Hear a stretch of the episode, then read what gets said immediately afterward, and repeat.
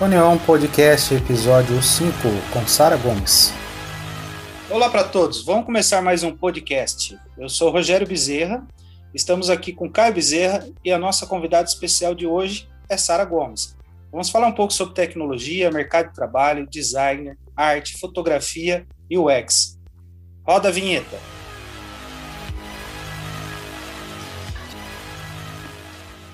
A profissão não de tecnologia hoje é cada vez mais necessária. Então vamos falar um pouco sobre isso, vamos bater um papo aqui hoje com o Caio, vamos bater um papo com a Sara. Boa tarde, Caio.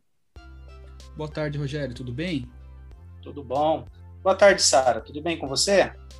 Olá, gente. Boa tarde, Rogério, tudo bom? Tudo bom. Ô, Sara, é, a gente sabe que você é uma pessoa que é envolvida com tecnologia, uma pessoa que está na área, e um dos pontos do podcast é como viver de tecnologia? Quando a gente fala dessa pergunta, a ideia é saber como que a pessoa vive de tecnologia, como que a pessoa usa, mas no seu caso mais específico, é você trabalha de, com tecnologia. Isso é uma área que você está todo dia atuando, correto? Isso, exatamente. E como é que foi? Como é que qual é a sua formação, Sara? Sua formação? O que, que você estudou? Eu sou técnica em comunicação visual Legal. sou formada em fotografia. Pô, muito top, eu adoro essa área. É, e, dentro desse técnico de comunicação visual, tinham várias matérias, né? Inclusive foi o curso que o Caio fez também. E eu tive a oportunidade de ser a primeira turma. E foi uma turma bem experimental. Foi muito interessante porque, ah, assim como os professores eram novos ali nesse, nesse curso, né? Os alunos também certo. estavam experimentando. Então foi, foi uma formação bem legal, porque deu uma base muito boa para a gente. A gente teve que testar muitas coisas, questão de matérias, suporte para as aulas. Então foi um processo muito legal fazer esse curso e, e me deu uma base, né, para saber quando você, que eu seguiria. Quando você fala que foi a primeira turma, a turma experimental, é, a instituição, no caso, então, ela estava montando a primeira, o primeiro curso, então vocês foram, assim, ser experimentados na, na área, correto? Exatamente. Até e... eu lembro que teve uma época que a gente quase estudou AutoCAD, que não tinha nada a ver, assim, com a comunicação visual. E a gente bateu o pé e falou: ah, a gente precisa aprender coisas mais voltadas para a tecnologia, né? É, aprender a codar sites, fazer animações. Na época a gente ainda estava no finalzinho do Flash. Eu lembro que a gente teve duas aulas de Flash, mas foi muito interessante. Mas me diz uma coisa, Sara, o que te levou exatamente para esse curso? O que, que te chamou a atenção? Na época, eu já trabalhava, trabalhava assim, né? Fazia algumas é, edições de foto no Photofiltre e aí comecei a, a mexer também no Photoshop nessa época. Eu gostava muito de, de música também, então foi uma coisa que me chamava muita atenção, essa parte de design, criação. E onde eu fiz o curso de comunicação visual, ainda não tinha esse curso, né? Aí eu falei, ah, vou fazer um curso de design de interiores que é mais voltado para aquilo que eu procuro, para aquilo que eu gosto de fazer. E aí, quando eu fui fazer inscrição para o curso de design de interiores, eu acabei vendo esse de comunicação visual.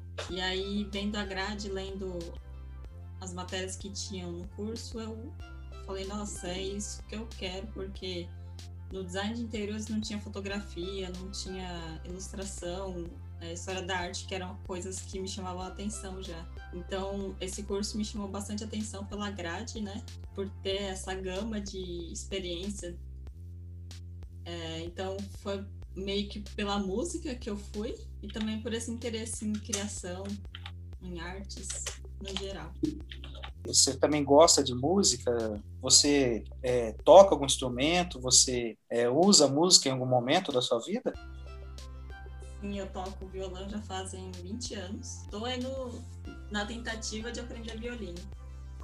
O, que eu percebi conversando com o pessoal que está na tecnologia, ou melhor dizendo, que está vivendo tecnologia, todos eles, né, até o momento, têm um pé na arte, né, e um pé na música, né?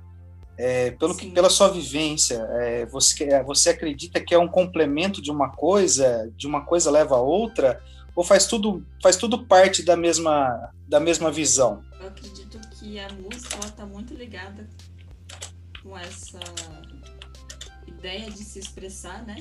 Assim como a arte, apesar do design não ser uma arte. Uh, mas ainda assim eu vejo que a música ela representa muito é, do que a gente sente, do que a gente pensa, de coisas que a gente não conseguiria expressar falando, a gente consegue se expressar é, através da música, de é, letras né, e melodias. Então, acredito que to todas as coisas, arte, design, música, estão interligadas.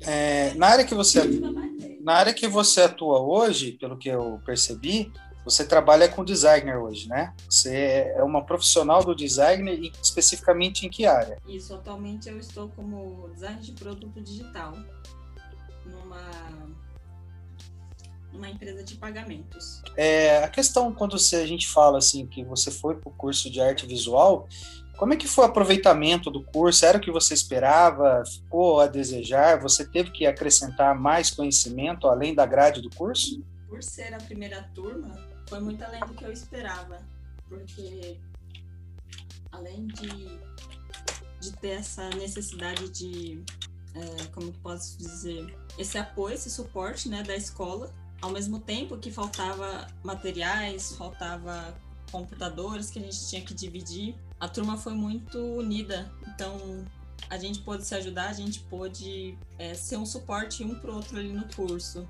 Então, dentro desse, de todas essas coisas, foi além do que eu esperava. Mesmo com a, a grade que eu já tinha interesse, eu aprendi muito sobre é, como me portar como profissional também. Eu era muito tímida, extremamente tímida. Também a, essa questão da timidez, sabe? Deixa eu fazer outra, outra colocação. E quando você terminou o curso, é, como é que estava o mercado de trabalho? Era aquilo que você esperava? Era uma coisa recente também para o mercado de trabalho ou não? Aqui no interior, eu acredito que o mercado ele estava bem nichado, digamos, uh, porque era algo muito específico que a gente tinha espaço para trabalhar era, era em agências. Então a gente também tinha né, na, no curso a primeira, a gente teve a primeira semana de comunicação visual e nessa semana eram convidados alguns profissionais, donos de agência, donos de gráfica, e eles ofereciam né, essa oportunidade para trabalho. E aí os os alunos podiam se candidatar. Só que ainda assim era um pouco complicado porque a gente não tinha essa confiança, né? Ah, vou lá, vou me inscrever para essa vaga, vai dar tudo certo. Rolava muita insegurança, principalmente porque a gente é adolescente, né? E a gente não espera que vai dar certo, que alguma agência vá chamar a gente, mas na época era basicamente agência e gráficas, né? Pensando nesse, nesse curso que você me falou, eu lembrei de algo, né? O Caio, né, Caio? Parece que você estudou o mesmo curso, né? Você estudou na mesma na mesma instituição, mas estudou junto com a Sara ou foi coincidência da vida? Foi coincidência. A Sara foi da primeira turma, acho que na meados de 2012, por essa época, me, eu, quando eu entrei no curso, eu entrei na turma de 2016. Então passaram-se alguns anos, passaram algumas turmas, o curso deu uma modernizada, foi acrescentado outras metodologias de ensino, mas foi por acaso que a gente acabou cursando o mesmo curso, um curso da, da ETEC estadual, aqui do estado de São Paulo, a gente conseguiu cursar o mesmo curso, a gente começou a entender o mercado de trabalho, a questão do design, foi um local que a gente aprendeu bastante, né, sobre isso. Foi ó, a porta de ao mundo do design em si. É, pelo que eu saiba, você também tem formação acadêmica em fotografia. Isso foi depois, né, que você terminou. E o que te levou à fotografia, né, a um curso superior de fotografia? É, isso foi. Eu fiz um curso técnico de comunicação visual, me formei em 2010. E o curso de fotografia eu comecei em 2013. fiquei basicamente uns três anos tentando entender o que eu faria. É, eu tinha muita dúvida se eu fazia música, se eu fazia design ou se eu fazia fotografia. Eu não queria me desapegar de nenhum dos três. E foi uma decisão que eu tomei por conta da música mesmo. Eu trabalho com fotografia de palco, né? Faço é, meu hobby, digamos assim. E eu queria trabalhar com isso profissionalmente. É, então decidi fazer fotografia por conta da música, né? Para trazer essa parte uh, da arte, da, da experiência musical para a fotografia. Porque ao mesmo tempo que o músico carrega essa emoção, né? Esse significado através da música, a fotografia de, de palco da música também carrega essas emoções. Então é legal é, registrar esse momento. Também as pessoas poderem associar o que foi registrado ali através da música o que foi registrado através da fotografia e ter a própria percepção delas. Então foi por Só isso que eu tomei essa decisão. Parâmetro da arte, né, como parâmetro inicial, você foi realmente buscar o conceito do, da emoção junto com o visual, né? Isso, isso gera uma, uma perspectiva profissional muito interessante. E falando em perspectiva profissional, Sara, e quanto tempo você atuou em agências? Como é que foi essa experiência inicial quando você saiu do seu curso? Eu atuei numa agência, foi, foi minha primeira agência, minha primeira experiência de agência. Eu atuei por um ano e oito meses. Mas nessa agência eu tive a oportunidade de conhecer pessoas incríveis. E a agência estava no início, assim como eu também estava. Então a gente teve uma troca muito legal. Uh, inclusive foi lá que eu conheci o Caio. E a gente teve essa oportunidade de trabalhar juntos, de trocar essa experiência. E nessa agência eu pude aprender a fazer de tudo, digamos assim.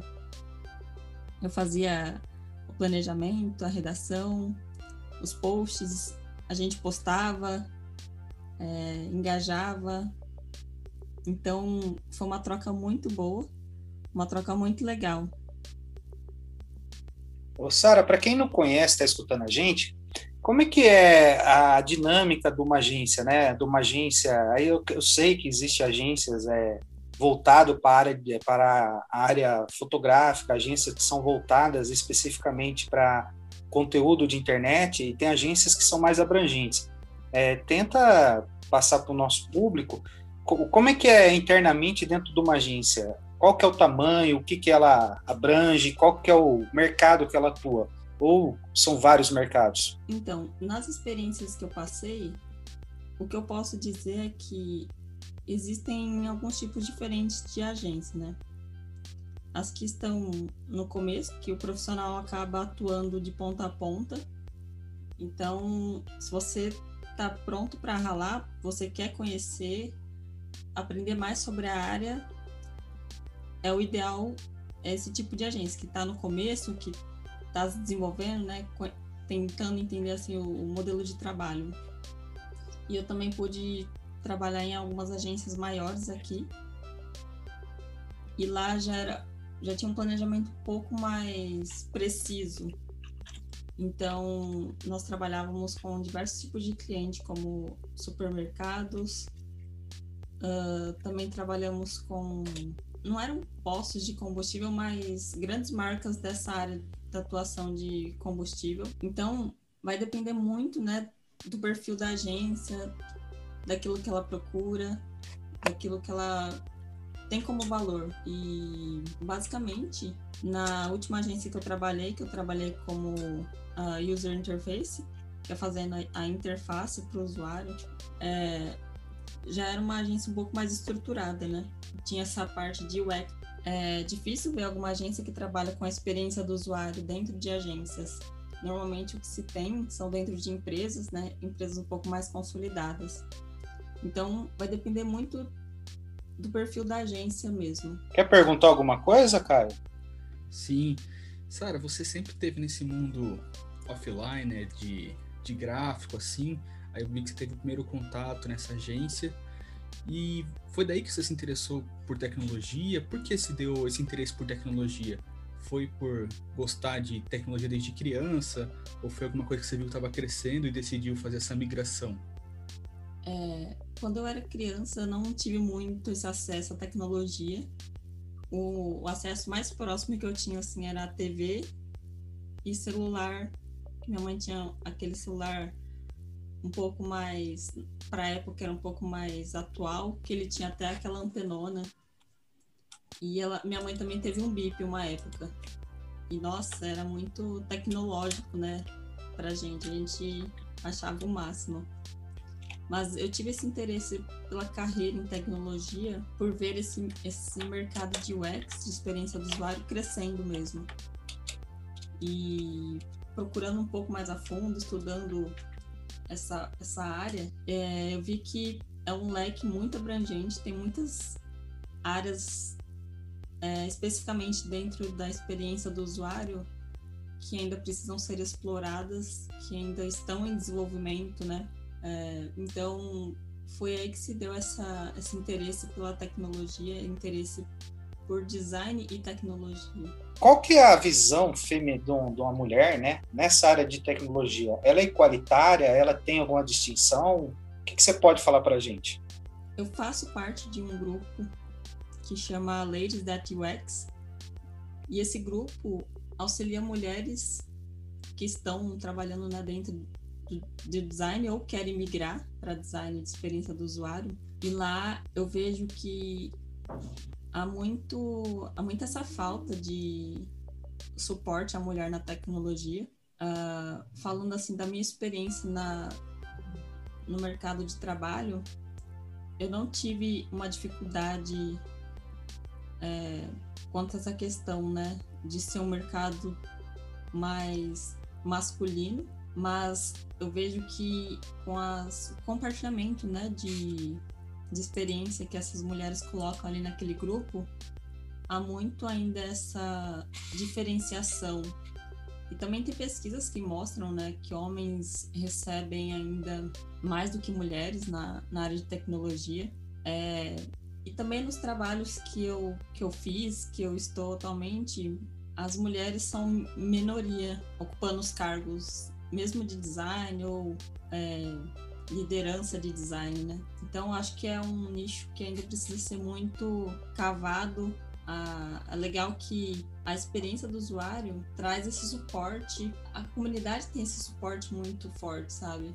Não só das mulheres, mas também para quem está começando na área. Então, de forma geral, eu vejo que, como toda profissão, é, a gente ainda precisa melhorar como profissionais e também dar espaço para quem está começando, dar espaço para mulheres.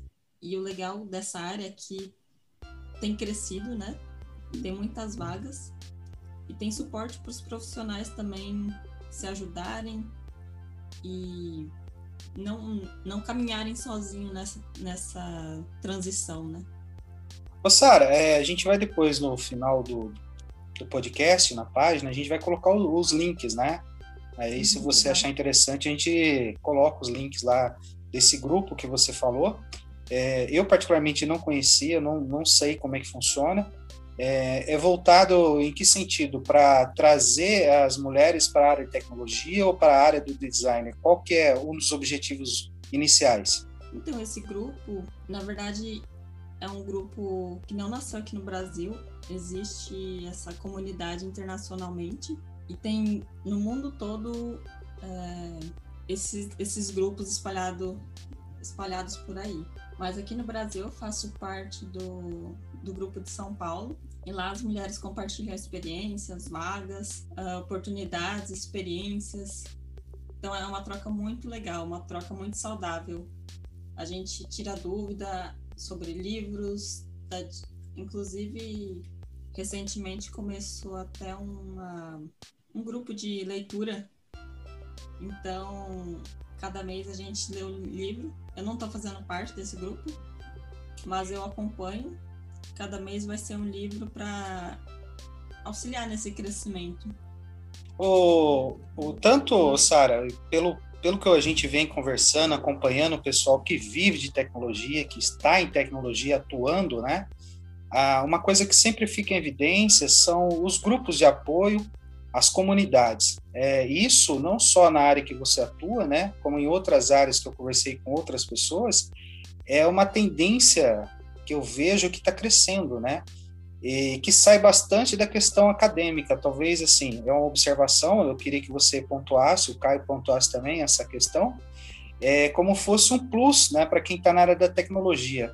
E o que, que você vê na questão desses grupos, o que, que ele faz de diferença? Qual que é a, o apoio, qual a abrangência desse apoio nesses grupos? A abrangência é que, por mais que a área de experiência do usuário esteja crescendo, ainda assim acaba se tornando uma jornada um pouco difícil para algumas pessoas. É claro que, não generalizando, né? Mas qualquer suporte é, é super, super muito bem-vindo, né? Independente da área, independente da profissão, independente do que for. Especialmente né, nesse, nesse, momento que a gente está passando de pandemia, o grupo tem se tornado muito forte assim nesse apoio e nesse suporte. Então, é bom esse tipo de, de grupo, esse tipo de levante, porque a gente encontra um, um local que a gente pode se apoiar, um local que a gente pode tirar dúvida, porque hoje na internet a gente pode encontrar de tudo, de qualquer tipo de informação, e legal que nesse grupo a gente consegue canonizar esse tipo de coisa. Ah, eu tenho uma dúvida, para quem que eu vou perguntar? Ah, já sei, tem um grupo que pode me ajudar numa dúvida específica. Isso é muito bom. Caio, você quer fazer uma pontuação sobre essa questão dos grupos, as comunidades? Sim, a gente está falando particularmente do grupo voltado para jovens de UX, né, que seria a experiência do usuário, para a pessoa que está começando, mas também tem pessoas que estão em cargos mais altos, que nós definimos como sênior, aquela pessoa que já está alguns anos dentro da profissão ela acaba uh, disponibilizando o próprio tempo para ajudar essas pessoas que estão iniciando. E como é que isso funciona? Eles acabam dando dicas de como conversar em entrevistas, dão dica do que você precisa aprender para entrar em determinada vaga. Então é uma coisa que acaba ajudando muitas pessoas. Ainda mais no tempo que a gente vive hoje de pandemia, as pessoas estão cada vez mais dentro de casa e cada vez com mais acesso à informação. Só que é tanta informação que a pessoa acaba não sabendo escolher a melhor informação ou não achando essa melhor informação. Então, essas pessoas que estão em cargos mais altos e que já sabem mais da profissão, já viveram mais, elas conseguem ajudar os novatos com essas dicas, com esses ensinamentos. Então, é uma coisa super válida para quem está começando, ou até para quem já está um tempo na área, que pode contribuir com as pessoas que estão chegando, né? Porque a gente sempre fala que a melhor forma de aprender é ensinando, porque faz com que você precise aprender mais para poder passar a informação adiante, né? É, no final, pessoal, é, a gente vai disponibilizar os links desses grupos, né? É, para quem tem interesse nessa área específica, para poder pesquisar, poder entender como é que funciona os primeiros passos na carreira. Ah, Sara, como é que foi essa migração que você estava para a área que você atuava dentro das agências, né? E para essa área que você atua hoje, que é uma área totalmente nova, é uma área é, totalmente desconhecida pelo público em geral, né? Quando eu falo público, são as pessoas que não, não estão atuando, mas ela tem uma demanda gigantesca, né, para as grandes empresas, para as empresas no geral em questão de comunicação. Como é que foi essa migração? Como é que, qual que foi o seu primeiro passo? O que que você visualizou? O que que você almejou? Bom, o meu primeiro passo foi ter contato com o digital poder fazer interfaces web, sites, né? É, aplicativos. Foi, um, foi uma experiência que virou a chavinha, digamos assim, porque eu trabalhava muito com materiais offline, que são impressos, né? Revista, outdoors, uh, jornais. Então, todo esse tipo de material trabalhava. E eu nunca tinha tido a oportunidade de fazer um site, de ter essa experiência mesmo com o digital. E numa das agências que eu trabalhei, eu tive essa oportunidade e foi legal porque eu comecei a ver um outro lado do design. Um design que realmente resolvia um problema, não só faziam coisas bonitas ou é, é, materiais impressos, né? Não que os impressos não precisem da, da experiência do usuário, mas eu comecei a fazer uma, um estudo, né, mais aprofundado dessa área. E foi aí que começou esse interesse pelo, pela experiência do usuário, pelas interfaces. E eu tive a oportunidade de trabalhar com a experiência do usuário e também com essa criação de interface. Bacana, Sara. Quando você fala no quesito de design com propósito, como é que isso se aplica dentro de tecnologia? O que quer dizer esse design com propósito? Como isso funciona dentro da área de tecnologia? Eu acho que design com propósito, não só na área de tecnologia, mas como um todo, é colocar o usuário no centro desse problema, né? Entender qual o problema que esse usuário tem. Não como designer eu falar assim, ah, eu acho que isso vai ficar legal, mas é ter sempre essa validação com os usuários, com as usuárias. Pessoal, é o seguinte, nós estamos chegando no final da nossa primeira parte, uma conversa aqui com a Sara, com o Caio, sobre tecnologia, sobre carreira, sobre tem novas tendências, novos mercados, e logo logo vamos retornar com a segunda parte.